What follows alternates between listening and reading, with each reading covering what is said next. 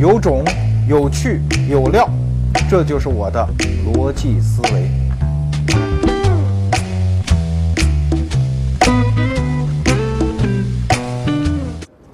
我们逻辑思维是一个自媒体，自媒体的玩法和传统电视自然就可以不一样。所以今天我们就玩一个不同的，呃，传统媒体绝对不会干的事情，就是我们用一整期节目来回应这一阶段大家对我的批评和指正。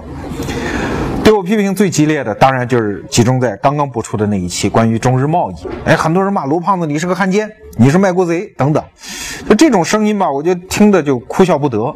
如果你真觉得我是一个汉奸的话，那以后这个节目我就求你了，你就不要看，因为我就想到了一个我小时候看过的电影啊，一个小媳妇儿被她的残疾人丈夫天天在家里打，这个小媳妇儿就非常温柔的跟她的丈夫讲说：“哎呀，你别打了，小心伤着您自个儿。”我对那些骂我汉奸的人，我就特别想像这个小媳妇儿一样说一句：“您就别生气了，小心伤着您自个儿，以后你就不看，不就完了吗？对吧？”但是与此同时，我想说的是，我对中国人的素质没那么悲观。我认为能够听得懂我在说什么，而且愿意和我在一个相同的轨道上进行探讨的人，还是不在少数。这也是我做自媒体试验的一个初衷和基本的信心所在吧。在所有对我进行批评的意见当中，有一种意见我很重视，所以今天我专门想拿来回应一下。就是有的网友指出来说：“你说贸易解决争端，贸易造就和平，经济问题有那么重要吗？对于日本人这样处心积虑要跟大中华民族决一雌雄的这样的民族来说，啊，你光靠那个温柔的一手能解决问题吗？没有几个呃说背在后面的钢刀利刃，我们能够让他害怕吗？”哎，我觉得这一点我要正式的做一个声明。我从来不否认中国应该建立强大的国防力量，对所有对中华民族利益进行窥伺者要有一定的武力震慑，这一点我从来不反对。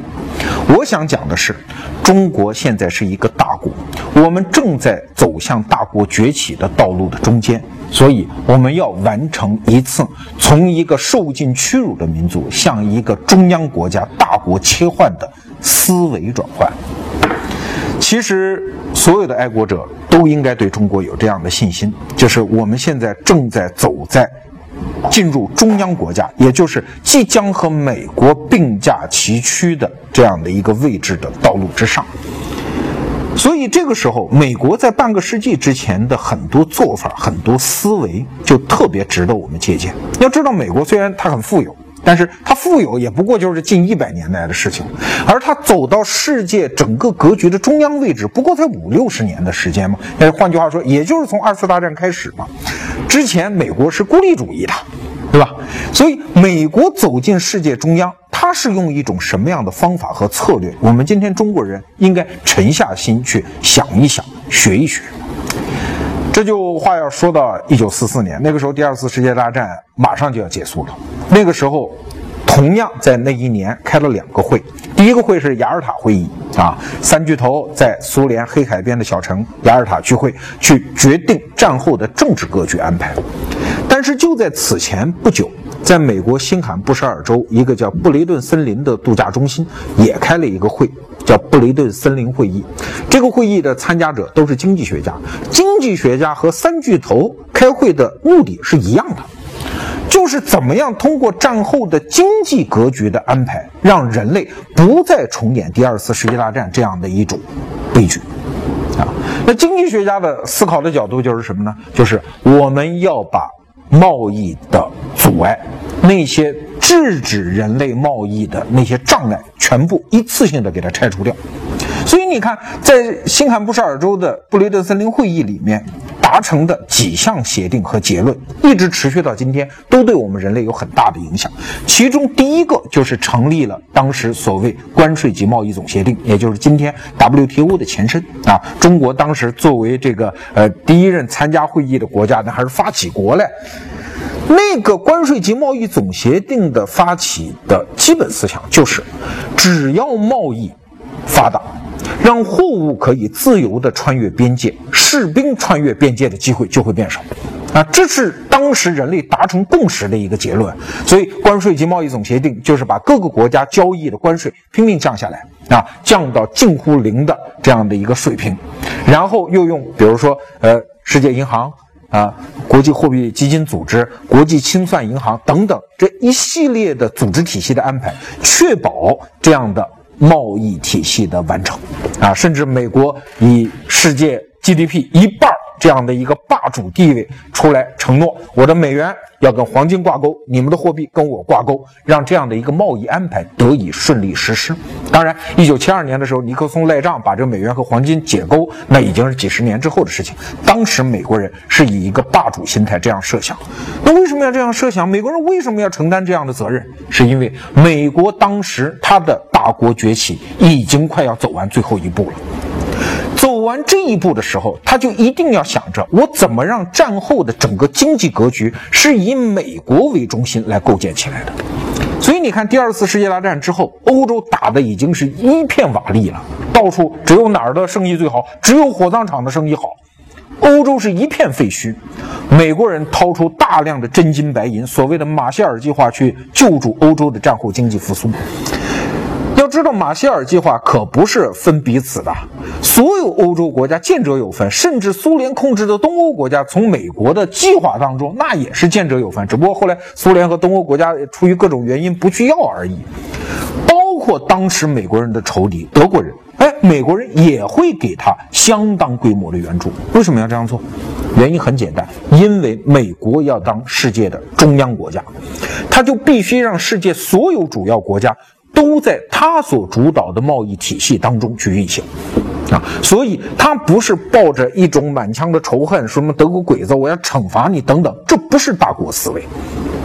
而在远方的东亚，美国人其实对日本人的仇恨是更深的，因为毕竟跟德国人打仗那是站在英国人一边跟他打，可是小日本真是跑到他的珍珠港，在美国人不知情的情况下搞了一次卑鄙的偷袭啊！所以美国人当时民族情绪是更恨日本人，所以拿起小日本，美国人怎么办？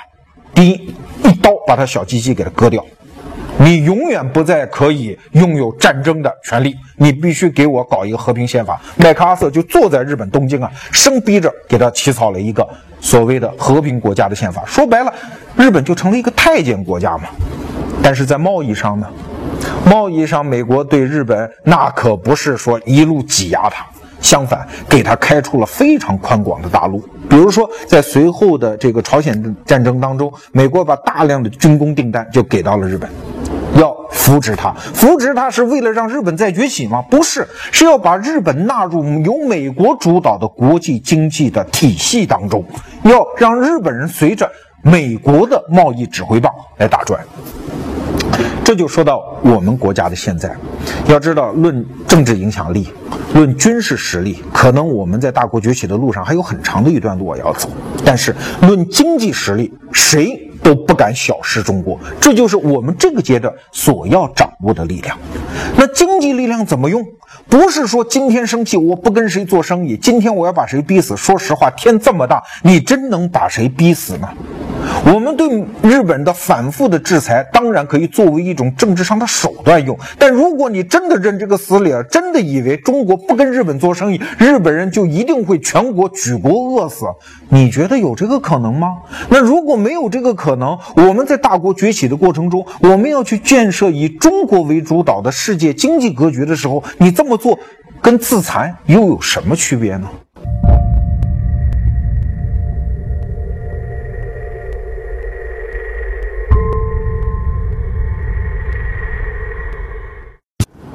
我们的节目批评比较集中的，还集中在城市化那一期。很多人说罗胖子，你歧视我们，你歧视我们中小城市的人民，你都鼓吹大家上北上广深，说那儿人有见识，你这是赤裸裸的歧视。你非要这么说呢，我也没办法。但我给你打个逻辑上的比方，比如我说一个人应该有两条腿，你非说你歧视，你歧视那一条腿的残疾人，你说他们不是人，你非要这么说，你要有这样的一个心理感受，我也只好公开的向你表示道歉啊，为你拥有这个不好的感受表示歉意。但是我真的不是这个意思，我再把我的意思精确的表达一遍，就是我认为北上广深这样的大城市会给年轻人创造事业发展。更好的机会，因为那里人群更聚集，肉身的大规模聚集会给人和人的协作创造更多的可能性，会给你制造更多的见识的发展的机会。我的观点就这么简单。当然，今天我可能要补充说明一点，就是大城市它的聚集效应，这不是用互联网或者其他的人类协作方式可以替代的。前两年，复旦大学推出了一个研究成果，这个研究成果，说实话，我看的我也很震惊。他的预测是，中国在北京、上海和广州，也就是珠三角、长三角和环渤海经济带，会出现亿人级的城市。这什么一概念？就人类历史上从来没有出现过这么大的城市，一亿人啊。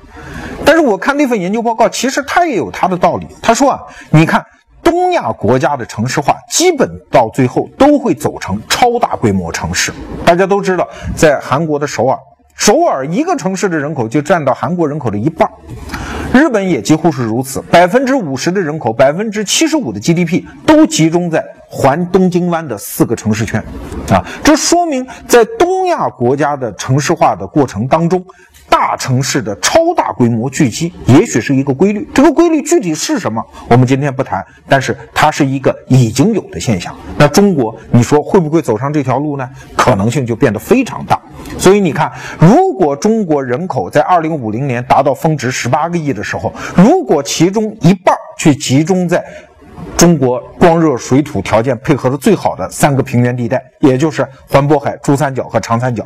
那你说北京、上海、广州、深圳会不会出现上亿人口的城市呢？打个草稿，你能算得出来啊？所以这种可能性会出现的。有人会说，那为什么大家会要去容忍大城市的那种高房价？巨堵的交通，非常恶劣的空气，难道他们就不会为了追求幸福生活到小城市吗？到乡村吗？拥有自己的别墅，养几匹马，这种生活不好的很吗？如果你做出这样的选择，兄弟，我表示佩服啊，因为这正是我想过的生活。但是，至少在近几百年人类的城市化的历史上，我觉得这么想的人会很多，但是这么做的人。真的就不多，否则怎么会出现像首尔、东京、香港这样的大城市呢？我们内地人到香港去，有的时候从表面现象一看，你会很可怜那些人的。香港那种房价贵的是北京这样的城市的五倍到十倍啊！而且香港人过的是一种什么生活？双人床的标准双人床是一米二。啊，一个标准的香港的居室的卧室是两米乘两米，也就是我们内地的一个基本的双人床的一个大小。在那种鸽子笼般的环境，七八口人挤在一间房子里生活的香港市民很多啊。那你去问他们，你们为什么不愿意到其他地方？啊，如果你深入了解他们的生活，都有那些不得已的处境。比如说，他的生活技能就在这个城市长大的，只有这个城市里面他熟悉，而且他的生活技能能销售得掉。他嵌入到这个城市的一个大系统当中，他无法把自己抽离，等等等等。每个人都有自己的确切的原因。你问香港人，他都有搬到田园去唱田园诗的这样的冲动。可是他真的在具体选择的时候，自己做不到啊。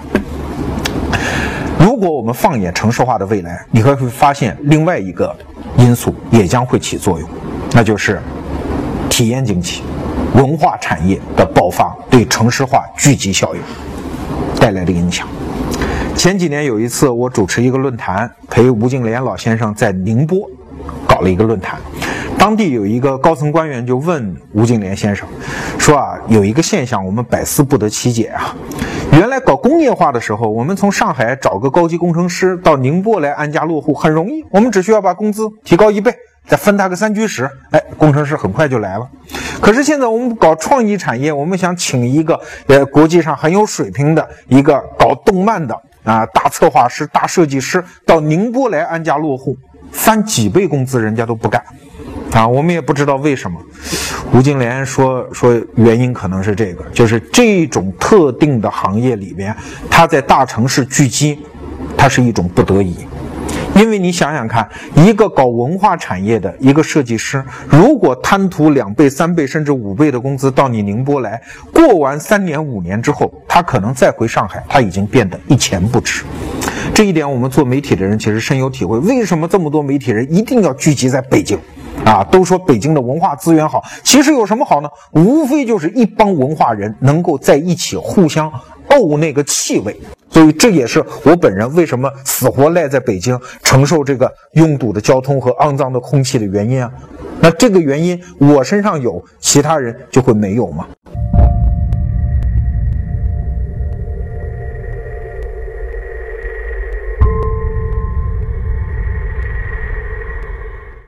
古时候有很多有钱人，自己明明有一双眼睛，但自己是不读书的，他们是雇别人来读书给自己听。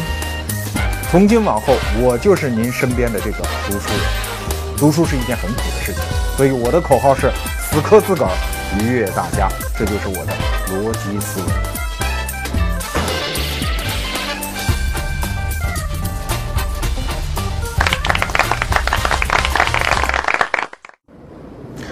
对我们逻辑思维的批评，还有一点非常集中，那就集中在我本人的长相上。有人说这个歪嘴居然还敢出来说话，下去吧，我别给你们家人丢人了。还有人说长得跟猪一样，摇头晃脑啊，你怎么还好意思出来当主持人呢？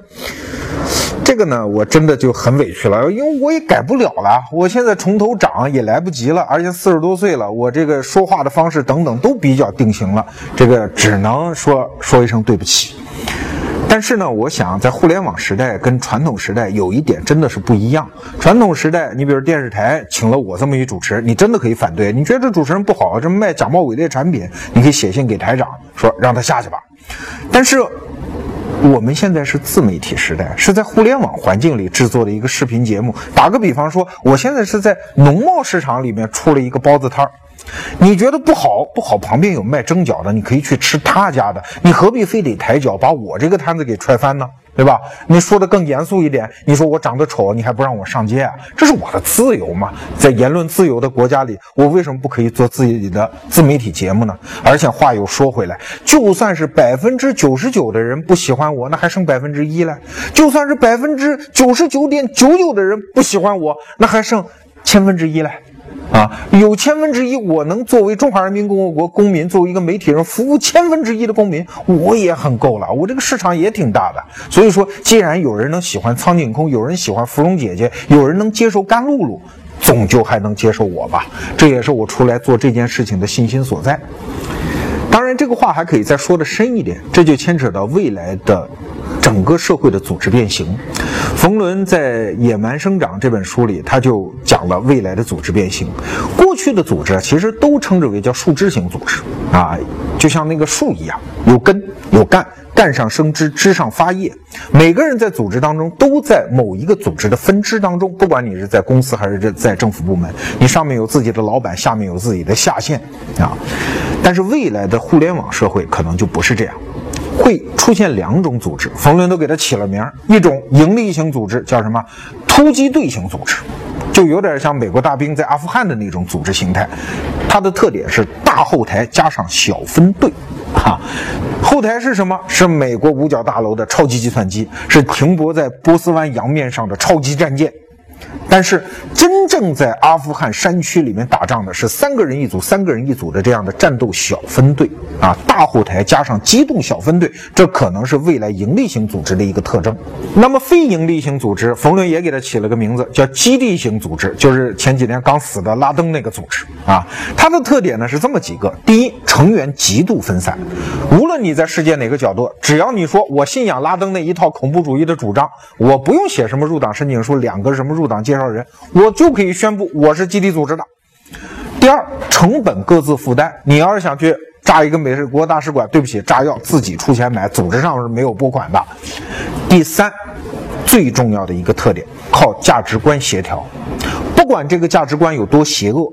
这种组织类型，它是靠价值观来协调的，它的激励都是内激励，而不是说我参加基地组织啊，一年到头干得好，组织上给我发多少奖金、年终奖，那是没有的。所以这是未来的组织类型。那么这两种组织类型其实都有一个共同特征，就是它是靠一个核心形成的小团队，它都不可能长得非常大。长得非常大的组织，实际上已经不太适应我们现在这个互联网社会了。互联网真是一个神奇的时代，它让我们每个人的生命都获得了很多种可能。比如说，对于逻辑思维这样的一个自媒体节目来说，我没必要服务全国所有的观众，我只需要在汪洋大海之中取一瓢饮即可。当然，我们心里也知道，对于您那么丰富的生命来说，我们也只是你生命当中的弱水三千当中的一小瓢，仅此而已。